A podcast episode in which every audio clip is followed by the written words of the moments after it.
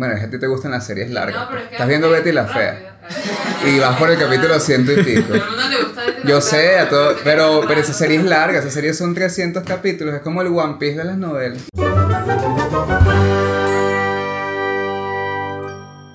Sobreexpuesto, toma 7. Bienvenidos a Sobreexpuesto, el podcast en el que hablamos de cine y de cómo los mayas inventaron el falso spoiler. Con ustedes Silvio Loreto y mi persona Wilmar Niño. En la producción Sofía Louis, Emiliana Casal y Wilderman Niño. Nuestras redes sociales, este, sobre Expuesto Podcast en Facebook e Instagram. Ahí estamos subiendo clips y de alguna manera compartimos los capítulos que sacamos cada domingo.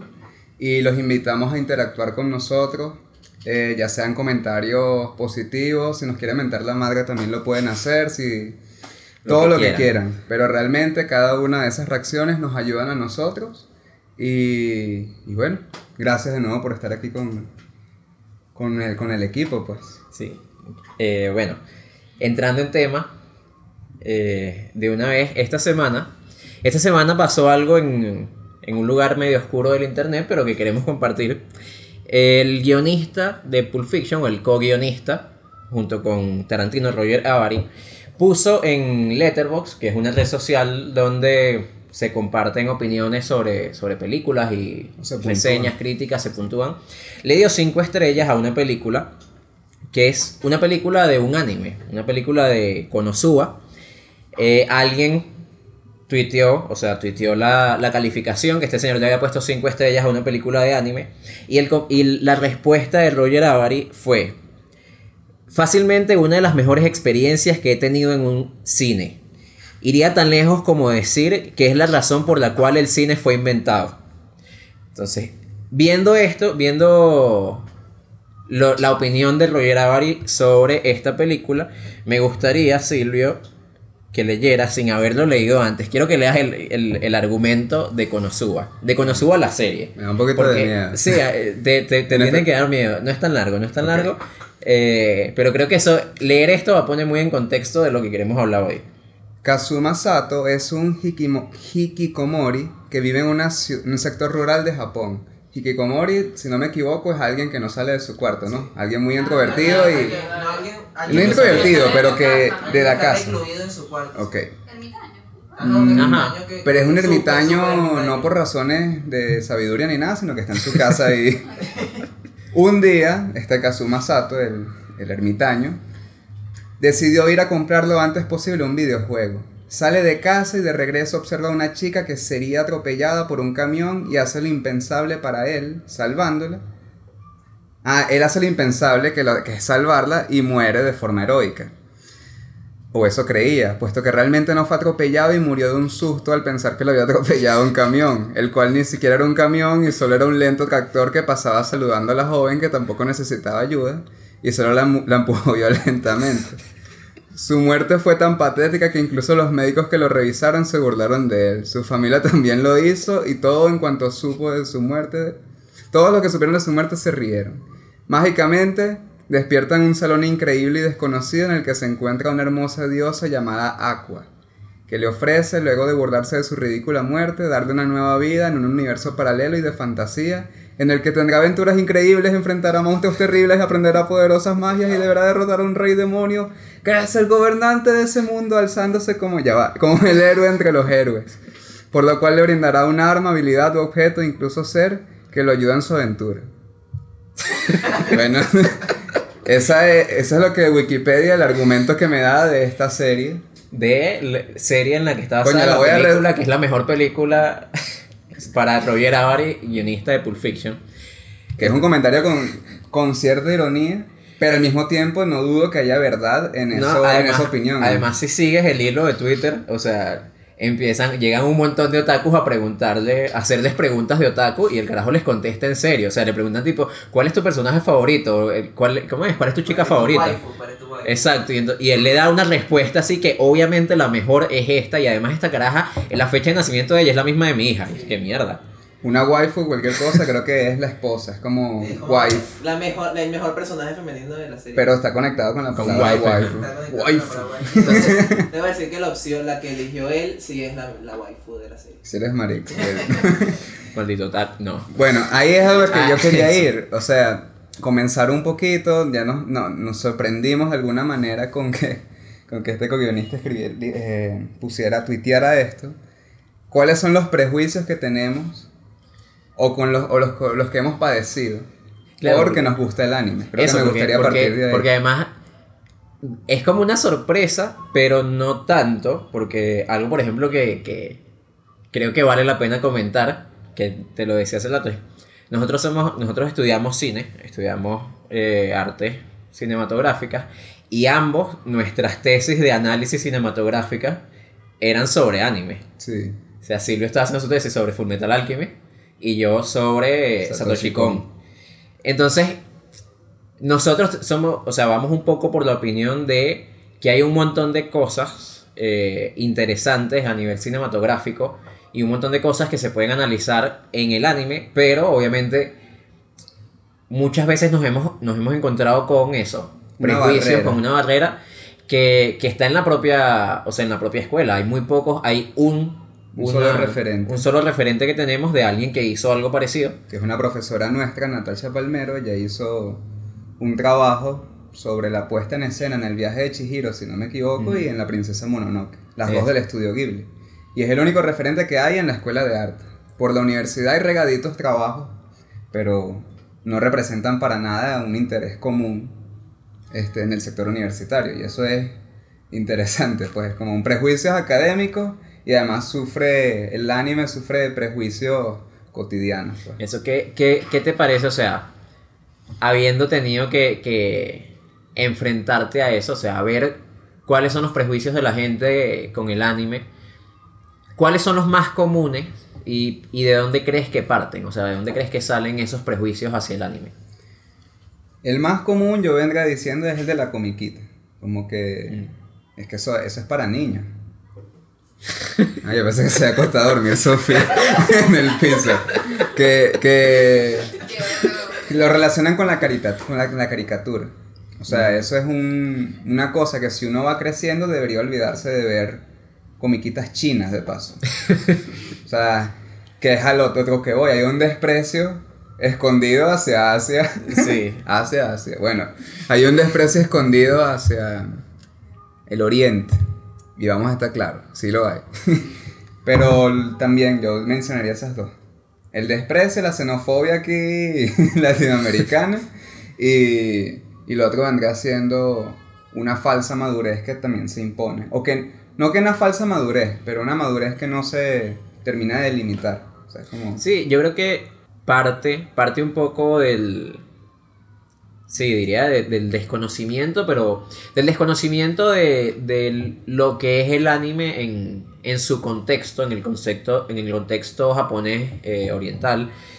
Nosotros estamos muy acostumbrados, o los referentes que tenemos de animación en, en Occidente, siempre son para niños. O sea, siempre la animación ha sido algo infantil. Eh, se me ocurre, o sea, lo que no es tan infantil podrían ser que si eh, animaciones más de cómics, de lo- las películas animadas de DC quizás son Sí, un sí. poco, y aún así son fácilmente consumibles por público infantil. Eh, hace poco, o sea, salió que sí, la, la primera película, hace un par de años, eh, de animación con calificación R, o sea, para- solo para adultos, que ¿Cuál era La fiesta de la sal- de las salchichas. Ah, sí, que... Y además era comedia. O sea, era comedia sexual cochina. Eso era lo que, lo que ellos consideraban eh, animación para adultos. En anime, o sea, yo creo que en, en Japón el anime está más visto, o sea, como una forma de expresión, o sea, como una forma de arte y ya. No, no está pensado y no está, no está enfocado o no está dirigido a niños. No está dirigido a un público infantil, sino que es eso, es para ellos es el equivalente a hacer cine o hacer series y ya. Y eso hace que hay, dema- o sea, hay demasiada más diversidad en anime que en, en animaciones occidentales. Y creo que un poco parte, una de las barreras de entrada al anime es creer que, que te vas a conseguir, porque además, el, incluso la- los animes más serios, más maduros, su estilo, o sea, el anime es, un, es una animación muy estilizada. O sea, generalmente son estos personajes con los ojos grandes, los colores planos, muchas veces son como muy coloridos, incluso los animes más serios. Eh, y puede que el, el estilo, o sea, e- espante un poco a algunas personas que no saben, o sea, que no, que no tienen un referente de con qué se van a encontrar cuando vayan a ver un anime. Yo.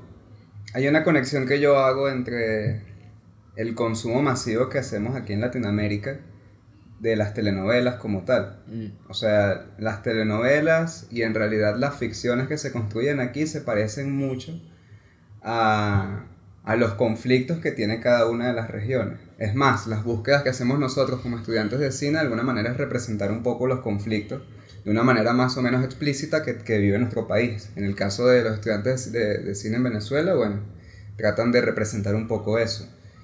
Eh, hay una relación muy cercana entre el audiovisual, creo yo, al menos aquí en esta parte del mundo, con nuestro día a día.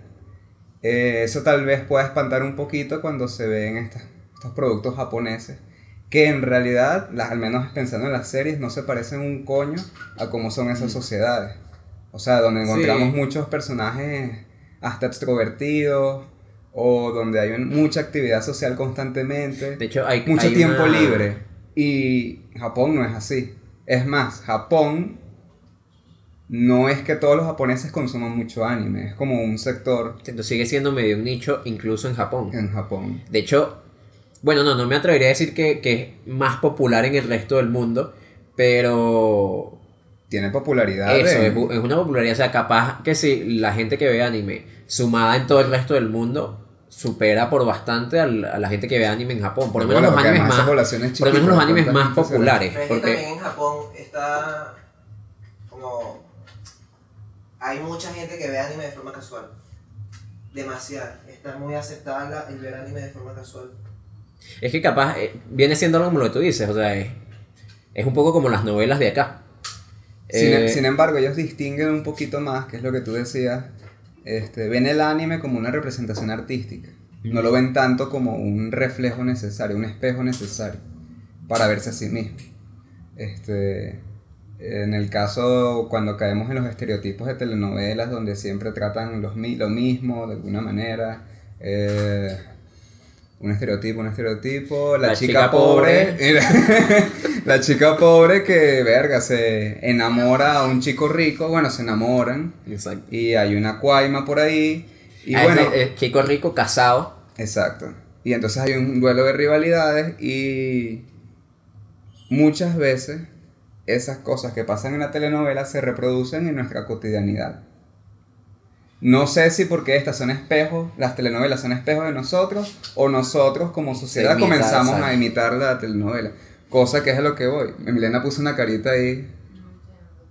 Ah, bueno, O sea, no se sabe si socialmente la gente comienza a actuar como en telenovela, a pensando en Venezuela, pensando en la gente que va en el metro, en... Pero no entiendo a qué te refieres, o sea, que nosotros nos comportamos como las telenovelas, porque son un reflejo de nuestra sociedad. Claro, las telenovelas terminan O sea, no, no- O sea, Eh, que esta- las telenovelas han sido tan importantes como para, al menos en Venezuela, como consumo. La mayoría Consu- consumi- consume muchas telenovelas y en algún punto, en generación en generación, se adopta lo que Exacto. se ve en, la, en las novelas, que capaz no es un reflejo de lo que era la sociedad, pero la sociedad lo agarró, volvió, lo volvió lo, lo convirtió y se... O se sea, es que creo que yo me lo estoy tomando muy literal, pues no es como que. Si lo dices así, pareciera que todas las venezolanas estamos en busca de un tipo rico, así. no, no, No, no, no, me refiero a eso. Yo sí creo que, Ah, bueno, pero se puede tomar una- cosas hay O sea, no, no No, debe ser... Claro, obvio, pero. Es algo que debería elaborar mucho más, pero no me refiero tampoco a eso. De que nos volvemos arquetipales y somos tal cual como en las telenovelas. Pero hay muchas cosas de cómo nos molestamos, cómo nos expresamos a la hora de escribir, hablar. En especial cuando queremos representar algo que no somos, somos bastante telenovelescos. Por ejemplo, cuando uno escribe guiones, bueno, esa vaina lo primero que Ah, sale es son verdad, telenovelas. es verdad, es Y eso es Mira. por algo que Cuando tenemos quiere- aquí.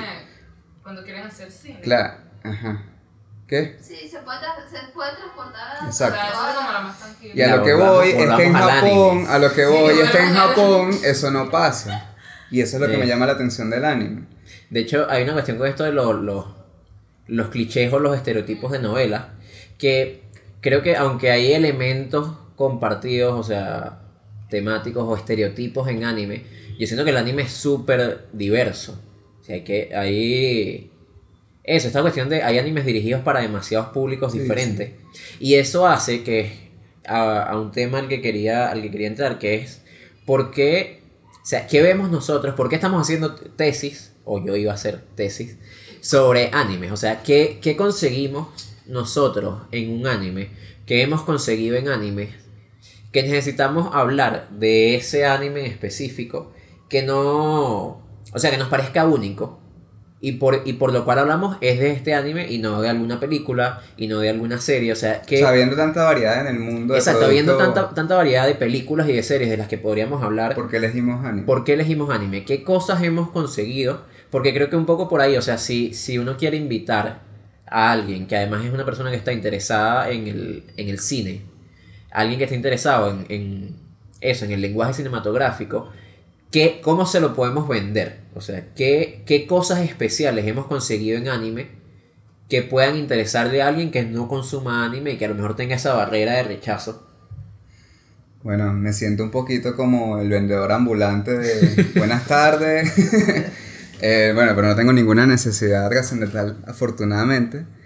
Eh, reconociendo que en las series, al menos en la serie que yo elegí, Full Metal Alchemist Brotherhood, hay una complejidad a nivel de, de guion y a nivel de causalidad en- a lo largo de la serie que es muy valiosa, que es muy difícil de conseguir. O sea, yo reconozco hay una dificultad para lograr una complejidad de cosas que tengan sentido entre sí, desde el inicio hasta el final de la serie, que lo tiene y que además trata un tema que desde la Segunda Guerra Mundial ha sido tan, tan horrible o tan significativo como es el totalitarismo, algo que se sigue repitiendo.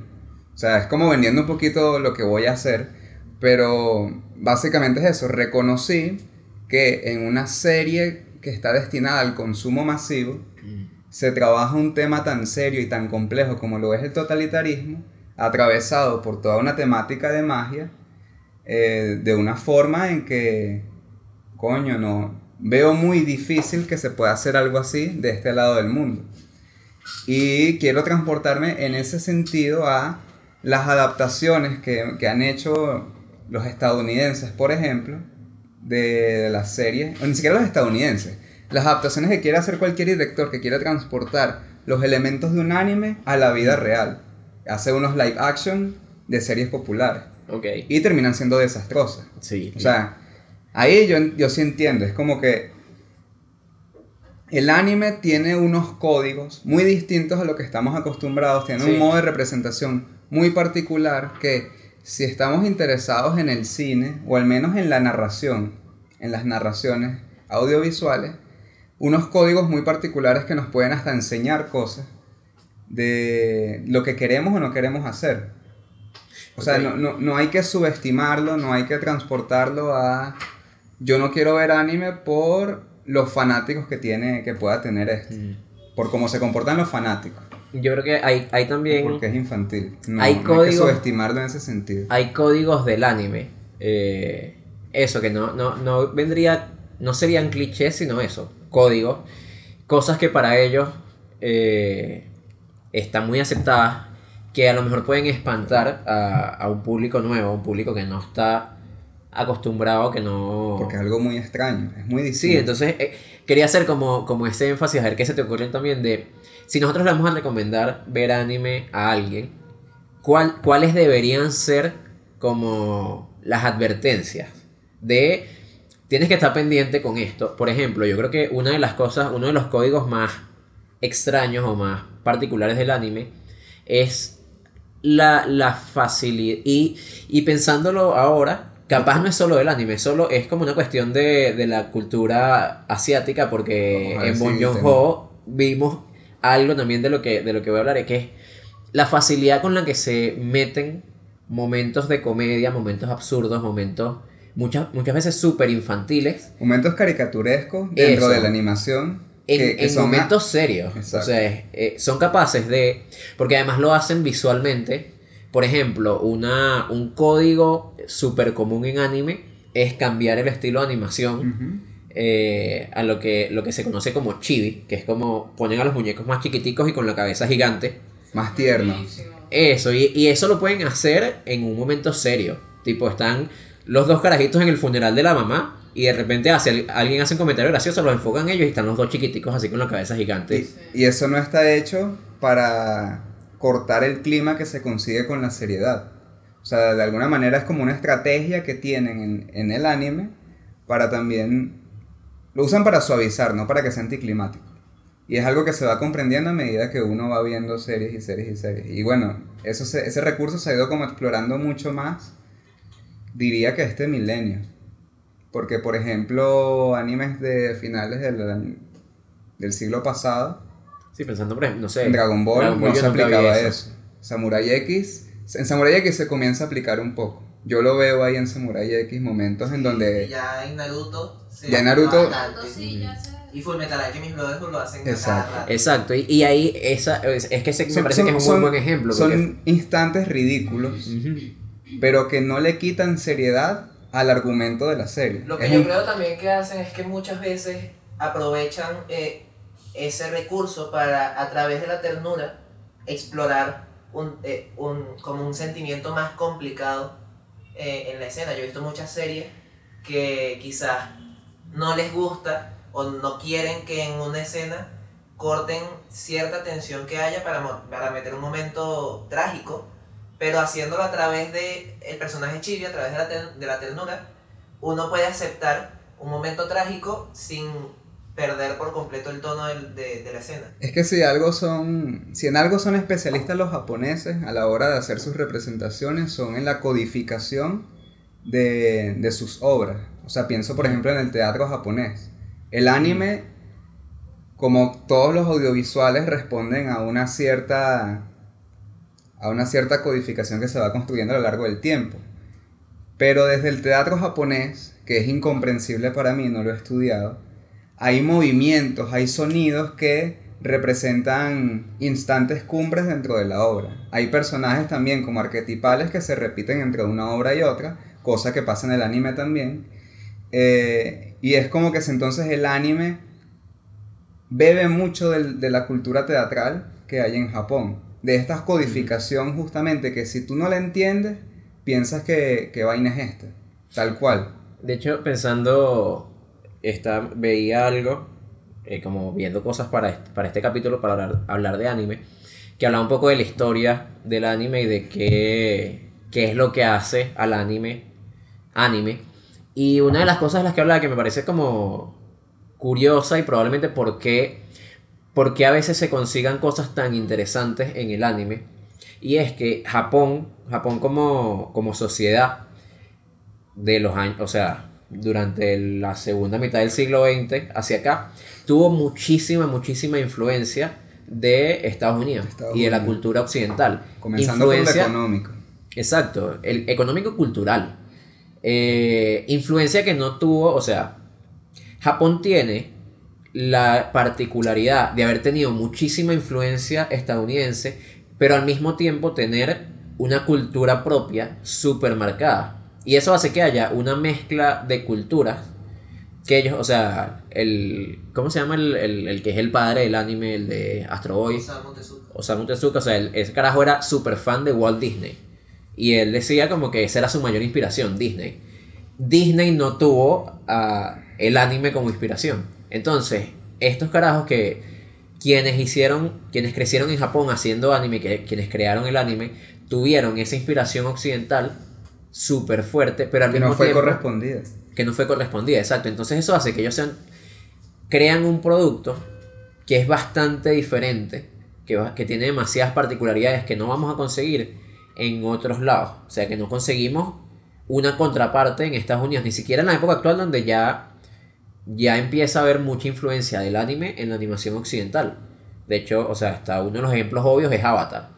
Avatar es, casi siempre el que, se, el que se usa como ejemplo, bueno, es como un anime hecho en Estados Unidos. ¿no? Y, y sin caer en la animación como tal, Matrix. Ajá, Matrix O sea, en bebé burda.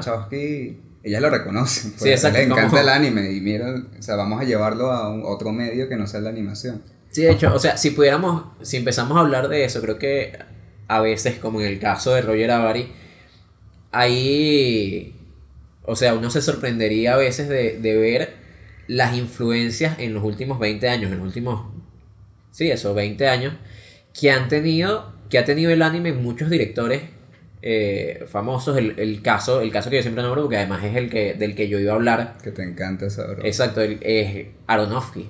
Aronofsky es, seguido, es fanático de Satoshi Kon, el director del que yo iba a hacer mi tesis. Y si uno ve, o sea, el, el cine de Aronofsky bebe demasiado del cine de Satoshi Kon al punto de que Aronofsky compró los derechos de una película de Satoshi Kon Perfect Blue, ¿no? de Perfect Blue. Eh, Aronofsky compró los derechos de Perfect Blue no para volver a hacerla, sino para poder para copiarle un plano. Para plagiar, no, un plano. Para plagiarle varias cosas, sí, para plagiarle. Pero es que hay un plano que es como el, el plagio obvio, que es el de la bañera, el de la bañera, pero además toma muchísimas cosas. otros Que son demasiado Pero-. Y además toma en, en, en Black Swan también toma muchísimas cosas de Perfect Blue. Sí, en Black Swan. Pero eso es muy valioso y son cosas que no se rescatan en nuestra cotidianidad. Como, en especial para nosotros estamos interesados, bueno, nosotros, este equipo, pero para los interesados en crear historia, hay muchos directores que beben sin ningún prejuicio y sin, sin avergonzarse. Coño, yo consumo anime y tomo referencias de ahí. O sea, tomo la actitud que Japón tuvo después de la Segunda eh, Guerra Mundial con la reconstrucción, que es lo que tú comentabas. Beber Exacto, yo no la voy a despreciar, exacto, yo no voy a despreciar una referencia cultural que me puede más bien enriquecer. O tal vez des- la desprecias, pero la estás tomando. Mm. Porque también es mentira, sería mentira decir que todo Japón estaba feliz con esta, esta llegada de la cultura. Hubo resistencia y sin embargo en la resistencia no lo rechazaban totalmente. No tomaban una actitud de no, yo no voy a tomar eso, sino que lo agarraban y creo que al sol de hoy se critican muchas cosas, tanto de los Estados Unidos, de lo que hizo por ejemplo con las dos bombas, como de Japón desde antes de la Segunda Guerra Mundial y después.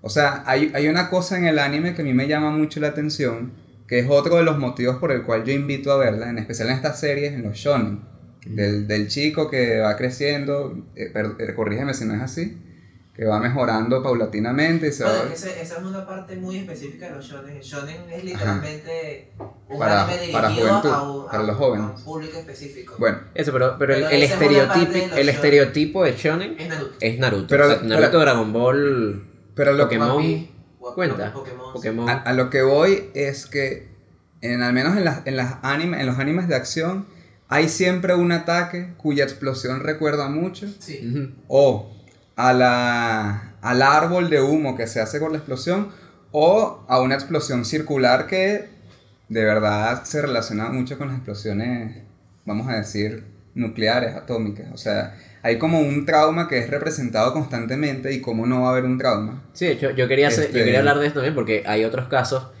fuera del shonen que también en Evangelion, o sea, Evangelion está toda esta cuestión del tercer impacto y vienen, o sea, el, el mundo de Evangelion está marcado por una catástrofe que dejó al mundo diferente. Akira, Akira también tiene esta, esta explosión que hubo. Es como un tema recurrente que, que ya es una particularidad de Japón. Y, Y que, que- responde a su historia. O sea, Exacto. son sinceros en cuanto a su historia, no lo censuran. Verga, esto pasó. Mm, Vamos a hablar de esto, no necesariamente de forma explícita, pero vamos a tomarlo. Es como un elemento muy representativo. Y. Dale tú, se me fue una idea que estaba Bueno, hay- rescatarla. Que además volviendo también a, a una idea que tenían antes de el anime es único y es distinto porque se, porque bebió muchas referencias de Estados Unidos, pero además también es muy autorreferencial y, y en esa combinación terminó creciendo muchísimo. Eso de las bombas atómicas es algo que no solo que está demasiado metido en la cultura japonesa y en la cultura cinematográfica japonesa Godzilla es el, es como El resultado Godzilla de la no, y no radiación. solo Godzilla, to- toda esta le- las historias de kaiju de monstruos gigantes que llegan a destruir ciudades son representaciones de las bombas atómicas y cae en esa en en esa combinación de autorreferenciarse pero a la cultura japonesa Se me ocurre otro motivo para invitar a la gente a ver anime, que está más allá de las producciones, que es el país del que las produce, es Japón.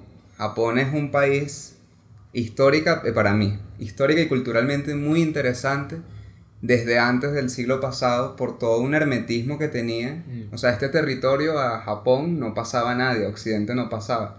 Creo que pasó una vez como en siglo XVII, siglo Sí, XVI, salieron las pinturas. unos portugueses, si no me equivoco. Sí.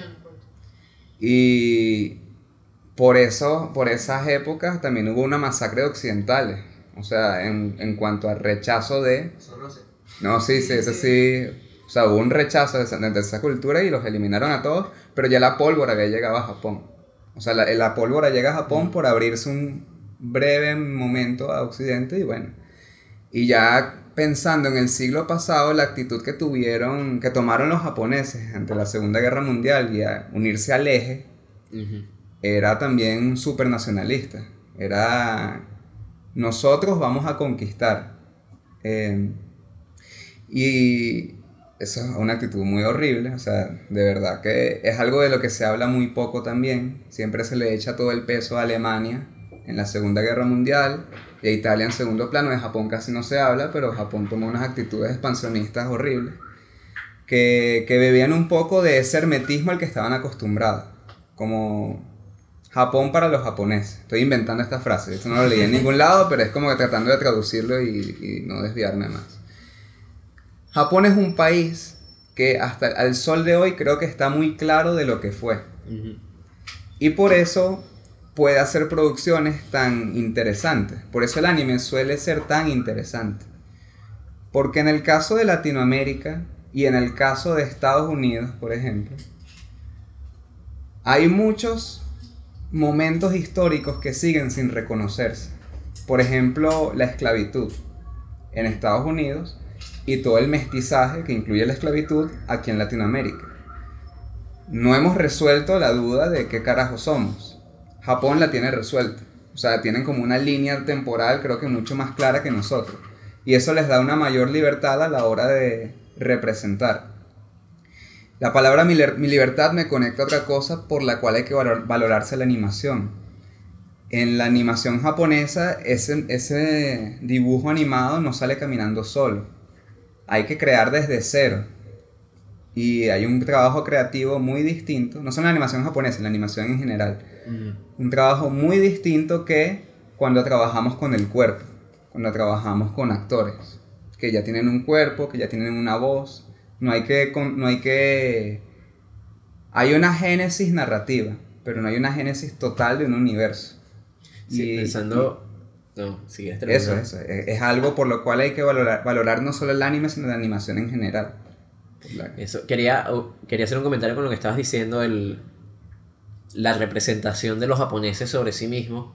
Eh, no sé, o sea, es un comentario que me da un poco de miedo porque capaz peco un poco de ignorante, pero de lo poco que he visto, haciendo una comparación con eh, Alemania, la forma, siento que enfrentaron de forma diferente su, su responsabilidad histórica. Siento que un poco en Alemania eh, parten, o sea, se busca un poco más olvidar.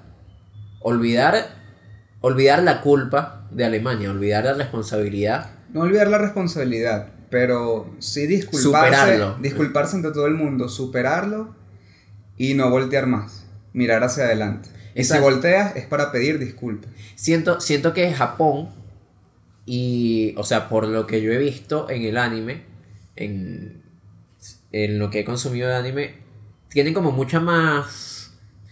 eh, Se sienten más cómodos hablando, entendiendo lo que fueron y, ent- y entendiendo lo que hicieron.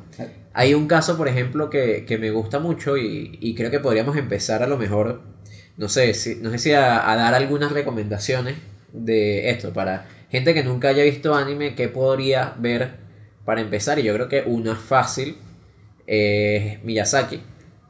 Películas. Películas creo que es fácil, o series muy cortas. Miyazaki en The Wind Rises, que es la última película, es la historia de un ingeniero aeronáutico que hace, o sea, él, él diseña aviones durante la Segunda Guerra Mundial. Entonces, el conflicto de esta película es que, este- que es un carajo pacifista. Es un carajo que no quiere, o sea, él no le gusta la guerra, pero ama los aviones. Y entonces, termina siendo aviones de guerra. De hecho, sus aviones diseñan que si el, el avión más mortal de todo Japón, siendo el carajo, es- estando en contra de la guerra. Y creo que esa exploración de un poco eh, entender de yo puse, o sea, este carajo pone por encima sus sueños de ser un ingeniero aeronáutico, pero al mismo tiempo no, no deja de ser pacifista, no deja de ver con horror lo que está pasando en la guerra. Eh, esa película habla, me parece que muestra mucho eso, eso de lo que estamos hablando, de la forma en la que el, el- el japonés se enfrenta a lo que hizo. Porque además no parece hacerlo desde ese punto de me voy a disculpar o, o de juzgar a este, porque además es basado en, un- en una persona real. No parte de juzgarlo, sino es simplemente esto es algo que pasó. Construir, Esto es algo que pasó y no lo vamos a tapar. Construir narrativas sin censurarse históricamente. Exacto. Cosa que de verdad suele pasar mucho de este lado del, del, mundo. Pues. que o se censura o se construye esa narrativa alrededor de un evento horroroso para juzgar o para denunciar algo. O sea, se me ocurre, las películas sobre esclavitud en Estados Unidos siempre parten de ahí, de yo voy a mostrar lo horrible que fue la esclavitud, lo- 12 años de esclavitud. 12 años de esclavitud, exacto. Que no es que, no es que sea, no es que esté mal, no es que sea inferior, simplemente es diferente. O sea, es un, es un acercamiento distinto a ese hecho histórico que fue la esclavitud. O sea, en este caso, los japoneses creo que tratan de una forma distinta el, el haber estado en la guerra y el haber estado en el, en el bando de los malos, por decirlo de, algún, de alguna forma. Ta- Tal vez de una manera más sutil. Y eh, probablemente por eso sea que se habla tan poco de la participación de Japón en la Segunda Guerra Mundial.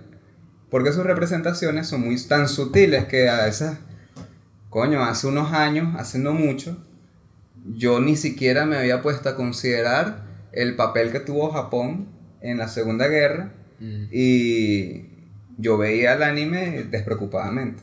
Cuando, cuando lo recordé fue como, mierda, esta gente sí Eso- es Eso inteligente. también será por- justamente porque ellos también fueron víctimas de algo.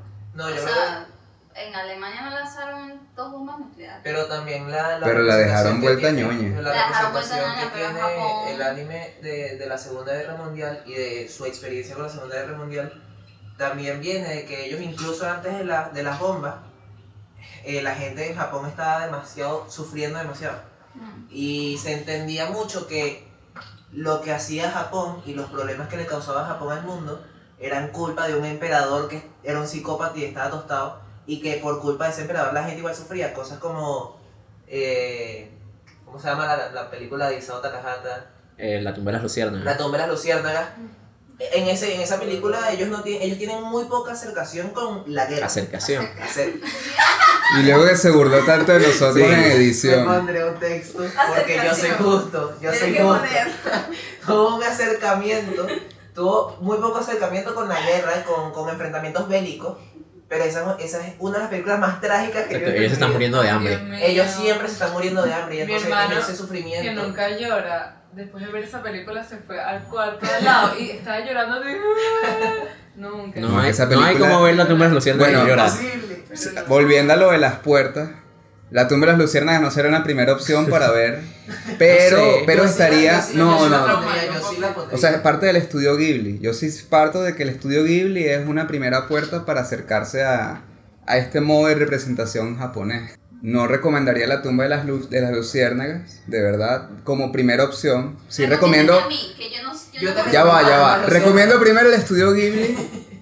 Este, cualquiera de las películas de Miyazaki, porque además son como muy universales, parten de algo muy local y hablan de cosas universales. Y luego, como dices tú, de series cortas.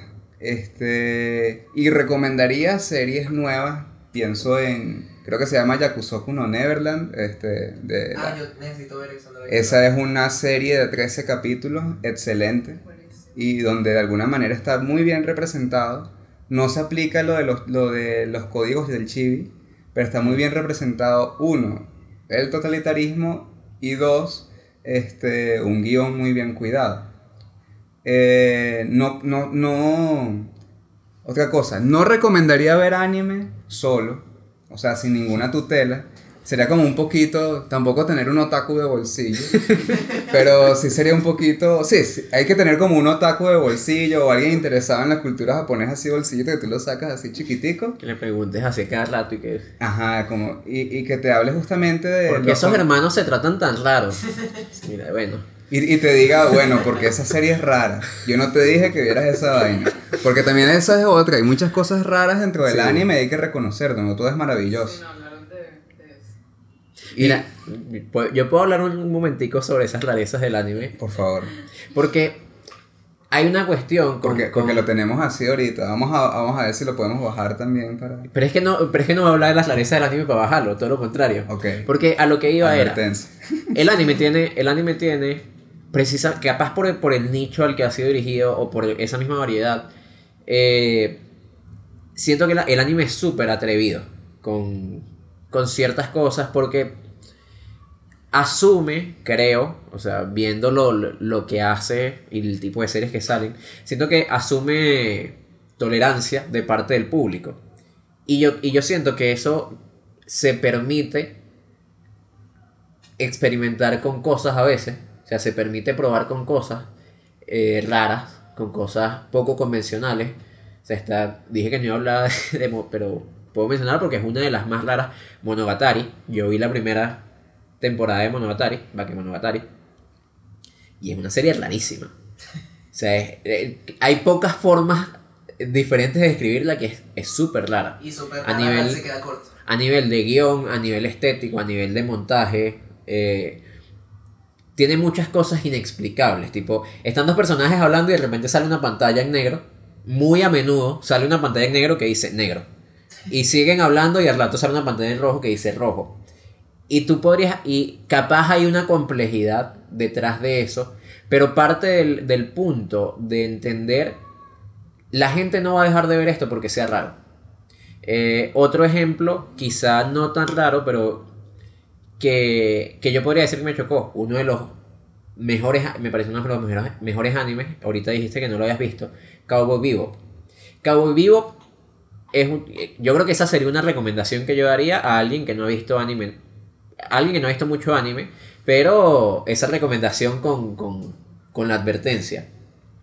Cowboy Vivo va, o sea, es un, un grupo de mercenarios espaciales que andan por el, por el espacio cazando gente, cazando criminales.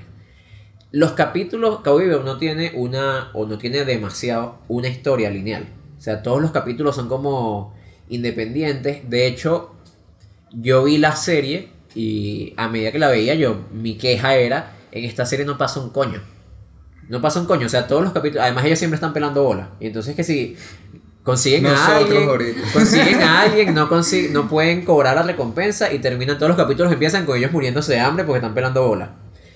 Y eso pasa, o sea, durante 20 capítulos, durante 20 capítulos, pareciera que nunca pasa nada. Eh, pero, o sea, el- termina, termina todo como redondeándose. Y la idea de la serie, o sea, la idea de la serie termina siendo, todos estos personajes son personajes rotos, son personajes que la mejor, la mejor época de su vida fue pasada. O sea, ya pasó. Y entonces están en un punto en el que sienten que ya no van a hacer nada nuevo con sus vidas. Siento que ese, ese es uno de los temas más fuertes y más, eso, intensos que yo he visto en un anime, explorado a partir del, yo sé que la gente se puede calar, ver una serie donde no pase un coño. Porque además la serie tiene mucha comedia, tiene mucha comedia, los capítulos a veces son como súper bobos, eh, también tiene muchas, o sea, a nivel, a nivel de narrativa y de estética, tiene demasiadas referencias de cine, tiene probablemente la mejor banda sonora de un anime. eh, y entonces juega con esos elementos de yo voy a mantener a la gente interesada con capítulos bobos, con capítulos donde no pase un carajo. Tiene un capítulo que es como un tributo. ociosos. Sí, tiene un capítulo que es un tributo a Alien. Aliens. Que es, o sea, es- literal es Alien. Se les mete un monstruo en, el, en la un nave. en el que aparece un cowboy, así de la nada. Aparece un cowboy, un tipo que va para todos lados en caballo y, no, y es como, este tipo salió de la nada. y es el cowboy, el estereotipo del cowboy. Eso, pero entonces ese montón de rarezas y ese montón terminan usándolo para el para entregar el mensaje de es que nada de esto para ellos es importante. Porque, porque estos carajos están rotos y sienten que su vida no tiene sentido. Algo por ahí va. Entonces, las rarezas del anime a veces permiten explorar temas súper complejos, súper... Bueno, otro, otro anime raro que es increíblemente eh, profundo, Evangelion. Evangelion... Pero tú recomendarías eso para comenzar. Sí. En es que- serio, no, ten pero es que- cuidado. pero es que- ¿sabes qué es lo que pasa? Depende de a quién se lo estoy recomendando. a alguien que es súper cinéfilo y le encanta demasiado el lenguaje cinematográfico, donde Evangelion me parece que es algo que metería más a alguien en el anime que una serie normal. Sí, ahí es donde vivo. O sea, a uno, creo, que, creo que uno puede dividir como las recomendaciones de algo que le puede gustar a todo el mundo. O sea, yo creo que, yo siento que Ghibli es la apuesta fácil. O sea, Ghibli es algo que le puede gustar a cualquiera. Pero, por ejemplo, o sea, si tenemos un amigo cinéfilo intenso, eh, Evangelio. va, o sea, porque Ghibli a lo mejor lo, lo compara demasiado, lo, se le parece demasiado a Disney. Es eso, es cine, es un cine fácil, bonito, eh, con mensajes, pero la mayoría de los mensajes son siempre como mensajes tiernos. Creo que a lo mejor una persona así podía, podría verse más atraído por, por, por una Claro. cuestión como más compleja, eso, Evangelion. O podría tal vez no interesarle, porque es como, bueno, es una película muy buena, o capaz y no le gusta, pero para ver cosas así mejor veo el cine que estoy acostumbrado Exacto. a ver. Entonces, mis, mis recomendaciones ver para las el amigo propuestas más intenso arriesgadas. es Evangelion, es Satoshi Kon, o sea, todo, el, todo el cine de hasta la Satoshi Kon. serie- Hasta la serie de Satoshi La serie, yo estoy a nada de pensar que la serie es lo mejor que Satoshi Kon hizo. Eh, ¿Cómo se llama? Paranoia Agent. Paranoia Agent. Creo que fue el último que hizo antes de morirse, además del cortometraje ese de un minuto, que también es increíble. Exacto, tiene un cortometraje de un minuto que es increíble. Y, y yo recomendaría, si no, si no, como tú me le dijiste, es intenso cinéfilo. Pa- sí, Qué para nuestro malo. amigo intenso, cinéfilo Eso intenso. suena despectivo. Sí. Y además él po- podría No, ponerle no, nombre y intenso apellido, no. pero no. Intenso no, déjate de huevonada. O sea, si de alguna manera el anime que, en el que te has encontrado no te ha sorprendido, te recomendamos justamente las propuestas arriesgadas de anime, lo que tú mencionaste, pues. O sea, eh, todo lo de Satoshi Kon es arriesgado. Evangelion es una propuesta súper arriesgada que además hizo un tipo para curar su depresión prácticamente. Sí. Es muy interesante también eso. Exacto, es un anime que explora la depresión a, raíz- a, a partir de peleas de robots contra aliens gigantes. Pero para ver cosas tranquilas, pero con una buena narrativa, yo recomendaría sí o sí Samurai X, Rurouni Kenshin. ¿Sabes cuál? Que, que me asusta lo largo. No, claro, está lo largo, pero es una serie con unas maneras de representación que en el anime ya se dejaron atrás. Es hasta lento o es hasta canzón, pero conectan mucho, conectan mucho. Pero no, ese fue el primer anime que yo vi, que yo nunca me había acercado nunca al anime. Me la recomendó Silvio. No se escucha mi voz. Y yo me la di completica, pues. Y no me pareció largo nada. No, pero bueno, es que a ti te gustan las series largas. No, pero pues. es que Estás viendo Betty la rápido. Fea y vas por el capítulo ciento y pico. El mundo le gusta Betty la Yo sé, a todo, pero, pero esa serie es larga, esa serie son 300 capítulos, es como el One Piece de las novelas. Una vaina de 800 Pero capítulos es que ahí. Samurai X no tiene como muchos momentos de pues todos los capítulos, cada dos capítulos, me acuerdo, creo que había una pelea. Pero, ¿Sabes, pero sabes lo- una recomendación también que creo que... ya va, chicos. Ah, A lo que voy es que en, en Samurai X está mucho jap- lo- los japoneses reconociéndose a sí mismos históricamente, o sea, hasta un periodo que es antes del siglo XX. O sea, es muy histórica, eh, Sí. hay, un- hay un primer acercamiento hacia lo chibi, hacia lo ridículo en momentos serios. sí, Samurai X tiene mucho de lo que hablamos hoy Sí. en, en anime. Hay mucha, que es algo que lamentablemente no vamos a poder tocar mucho. Hay personajes, ve, ya el bebé como que se despertó ahí. Sí, se está Hay, hay algo en el anime que voy a asomar así que los personajes dicen en voz alta lo que están pensando. Un poquito, vamos a conectarlo de nuevo con las telenovelas. Sí, tal Ese cual. coño es su madre y no sé qué. Pero en el Pero lo anime... hacen eh, bien, es como... pero ¿por qué lo hacen bien? Y ahí vuelvo de nuevo con lo de la tradición histórica. Desde el teatro están haciendo esa vaina. O, desde, o desde las primeras películas. Mira, pero con a mí el, me gusta cómo lo hacen en Betty la Fea. Como hacen lo de la Claro, siempre, pero por eso, pero por eso Betty la Fea es tan exitoso, pero yo estoy diciendo una novela de mierda que están pasando en Televen ahorita, Televen, un canal nacional aquí en Venezuela, y que no la van a volver a pasar más nunca. Es, esa es a lo que me estoy refiriendo, no a los grandes éxitos. Pero igualito en los grandes éxitos también está la broma de, ah, ese miserable y no sé qué. Qué Eh, bueno. que, que eso lo, lo hacen mucho, pero desde el teatro lo hacen, desde las primeras películas mudas. Había un narrador Los que... Benji. Los Benji. Beishi, Beishi, era una figura que era una figura que de alguna manera narraba lo que estaba pasando en la historia y entre una función y otra, entre una función y otra decía cosas distintas. O sea, parten de ahí. No sé cuál sea la cultura de la novela para que seamos así tan boletas de los pensamientos y tengan que decir todo, pero bueno, este Creo que- Samurai X tiene eso. Creo que es porque les cuesta mucho mostrar las cosas con acción. Exacto. Sí, por eso. No lo- Manera de resolver más, Buena- más fácil y rápida. Exacto, buen, buen comentario realmente. Y después recomendaría, bueno, Full Metal Alchemist Brotherhood, Sí. que ya es como otro acercamiento a una serie también más o menos larga. Eh, ¿Cuántos capítulos? 40. No, tiene 50. 53, 63, 63. pero de complejidad, un universo complejo que todo tiene sentido, todas las piezas encajan, es como, ok, algo a lo que se le puede invertir el tiempo. Y además creo que es como. Tiene mucho, o sea, es bastante convencional, pero muestra mucho de los elementos comunes del anime, muy bien, o sea, muy bien llevados a cabo. Eh, una última recomendación que quiero hacer antes de terminar. Bueno, está bien, Wilderman también lo dejamos que haga su recomendación.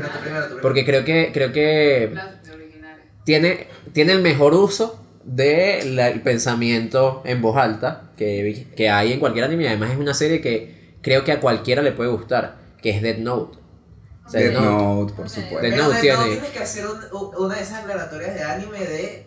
Eh, se pone intensa. Se Sí. pone intensa a veces y tiene la escena de. de la comida de papas. En contexto esa escena no es tan rara. Mira, pero un anime Pero- que estamos viendo ahorita, la que, la que es buenísima, Kimetsu no Yaiba. Kimetsu no Kimetsu no Yaiba. Yaiba, Yo sí. no recomendaría eso. ahorita Yo yo- no recomendaría eso. Eh, Pero es, es un- súper es un anime, rápido. pero es un muy buen anime. Sí, eso, pero no. que ya, que ya le gusta. Sí, el ya anime. vaya, no, sé. Imponiendo. Bueno, Kimetsu, Emi- Emiliana, Emi- ya va, ya va, ya va. ¿Qué recomiendan? ¿Qué recomiendan en del equipo de Yo producción. no consumo mucho anime, veo algunas cositas que me gustan, pero no soy así que veo todo anime y Kimetsu no Yaiba me compró. Emiliana, co- eh, recomienda Shigatsu porque yo no lo Pero veo. recomiéndala Kimetsu tú, recomienda tú algo, Ah, que vale. machista, no le quiero que recomiende porque es romántica. No, pero si yo te la ¿Por qué le recomendé. quieres imponer? Le recomendó Wilman. ¿Sí? No, Ah, bueno, no eh, yo, yo se la recomendé a él. Yo la he visto como 20 Sofía. ¿qué recomiendas tú? ¿O qué te han recomendado que no has visto? Mira, a ver. O que Vamos te han recomendado. Que no me acuerdo el nombre, Que yo creo que fue Yakusoku no espíritu- Neverland. Del, del espíritu ese que. Ya se me, se me, se me olvidó. Ok, bueno, no, no sé. O sea, yo he visto muy poco anime en realidad, pero. Bueno, al menos Dead Note, pero probablemente yo sí Esa la es la que tú- recomendaría. Esa sí la he visto. Death Las Note. películas de Satoshi Kon que sí las he visto. Por ejemplo. También las recomiendo. También las recomiendo. Samurai X. ¿Qué? ¿Los caballeros del zodiaco? Probablemente. Yo ya no recomendaría esa vaina. Eso sí ya es demasiado. Serie. Eso sí parece una telenovela. Sí, que- eso es una telenovela. Pero, pero se Pero bueno, En sí. Las telenovelas se pegan, no se pegan. Bueno, sí. yo quiero hacer una disculpa con ustedes porque capaz y esto sirve, no sé, para la introducción porque sentenciamos mucho. No, pero yo quiero que recomienden. Ajá, falta la recomendación de Wilder. Patriarcado. Tú no perteneces a nuestro sindicato. Yo recomendaría dos series para bajarle un pelo el intenseo a- al capítulo. Y son dos series que me parece que serían como la línea de si viste esta serie y te gustaron, todavía ya puedes, ya puedes ver anime. Ya, ya puedes ver con seguridad mucho anime y sabes que te gusta el medio del anime. Porque muchas de las que ustedes recomendaron son series únicas. Series que quizás tú ves Evangelion y es como, esto es tremenda historia, pero después si ves muchos otros animes no hay nada igual. Ok. Pero yo recomendaría, primero, Mob Psycho 100. Claro. Claro que sí. Con la advertencia de que es un Claro que poquito sí. rara, pero, pero sí se le tiene un poco Sí, es como, de tolerancia. si llegas al capítulo 3, creo que ya la Si aguantas. se le tiene un poco de tolerancia y un poco de paciencia, es una de las mejores historias que yo he visto Sí. en mi vida. Es una, una historia sobre, ah, sobre el crecimiento personal y la autoestima con, con superpoderes. y la segunda que recomendaría es una serie que a ti no te gustó tanto, que a mí en los primeros capítulos no me gustó tanto, pero por eso digo, con un poco de tolerancia, también es una de las mejores historias que yo he visto en mi vida, que es la de Tengen Toppa Gurren Lagann, Ok. que es una historia, una, Yo la dejé. serie, tú la dejaste, pero después la retomaste cuando te la seguí contando. Una serie de mechas que realmente no voy a contar la historia porque es una historia demasiado grande, demasiado gigante, Pero la serie completa recorre la vida entera de un cast de personajes que empiezan una revolución y hacen cosas increíbles, es como Sí, súper... es como la historia de una revolución. Entonces como, a mí me parece que es el, el ejemplo perfecto de lo que es una, de lo que es un anime. Un anime que busca el extremo y que busca siempre lo más grande y lo más gigante, que es la historia de los mechas, siempre monstruos gigantes peleándose. Y si a alguien le gusta eso, ya puede tener la seguridad de que le va a gustar el anime. Hay, hay una, es muy buena, a mí me encantó demasiado. ya para cerrar, unas últimas recomendaciones siguiendo los consejos de Balú. Balú es el oso de lo- del libro de la selva. bueno, que él dice, ¿cómo es la canción? No, pero todo, no sé, ya. Ajá, busca lo más vital, nomás. El anime, si uno, cuando uno lo acepta, si uno está triste, el anime tiene eso, tiene un componente de autoayuda muy arrecho. Sí. tiene, sí, y es, me- es mejor que un libro de autoayuda. Lo recomendaría 100 veces antes. más el Última anime que- que, recomendación. un libro de Uh. Sí. Última recomendación, si a alguien se le murió a alguien, y, y no, es, no es una experiencia que tuve, pero sí he escuchado gente, mucha gente que me lo ha dicho, que si alguien perdió a alguien especial y todavía, no lo, todavía le duele muchísimo, hay una serie en específico llamada Anohana, que es de un grupo de amigos que cuando eran niños, una se muere y después de adulto, a uno de ellos, la niña que se murió, se le empieza a aparecer y vive con él en su casa y es una serie sobre este grupo de amigos intentando aceptar la muerte de su amiga y es muy buena. ¿Cómo se nota que a Wilderman le gusta el anime y. Japón? No jodas, nunca hayas hablado tanto como en este capítulo, Bueno, coño No, no. El anime es muy bueno. Ahí ¿Cuál yo- era tu recomendación esencial? Eh, no, yo me quedo con Samurai X. No, no, O sea- pero ibas a decir como una Ah, no, no, recomendación no. por Balú. Bueno. Ay, coño, ¿cuál era? Más. No, no, no, era eso. O sea, que el anime tiene un factor de autoayuda Mm. que... Pero pensé que ibas a recomendar una en específico. No, no, o sea O sea, que... te Por, por la vitalidad que te da el anime. O sea, es buscar lo más vital nomás. Bueno, ahí está el anime ahí, lo pueden ver. Y Balú lo está recomendando hace tiempo. ¿A quién? ¿Al Balú? Coño. Coño. Balú es otaku. Nadie se mete con él, vale. Bueno, este, discúlpenos por este capítulo porque nos apasiona tanto Japón y el Sí, anime. yo creo, creo que podríamos fácil hacernos. Se- segurito se repite en algún Sí, momento. probablemente. Pero de verdad, nos, Quizás nos, en- centrados en algo más específico. nos encanta esta cultura, nos encanta el anime, realmente lo recomendamos no solo por capricho. Este, hay muchas cosas valiosas en el anime que con prejuicio pasan por alto. Y a veces preferimos consumir también mucha cosa occidental o cosa MRI, o sea, común, ah, del industrial. MRI está intenso, tienes que explicar. Sí, Bueno, no. Mucha cosa, mucha cosa industrial, olvídense que dije Exacto. MRI. Y, y pueden consumirse mejores cosas y aprender de otras culturas y broma, o sea. Y creo que ya deberíamos terminar porque. Sí, ya. Este, Chao, pan, corto.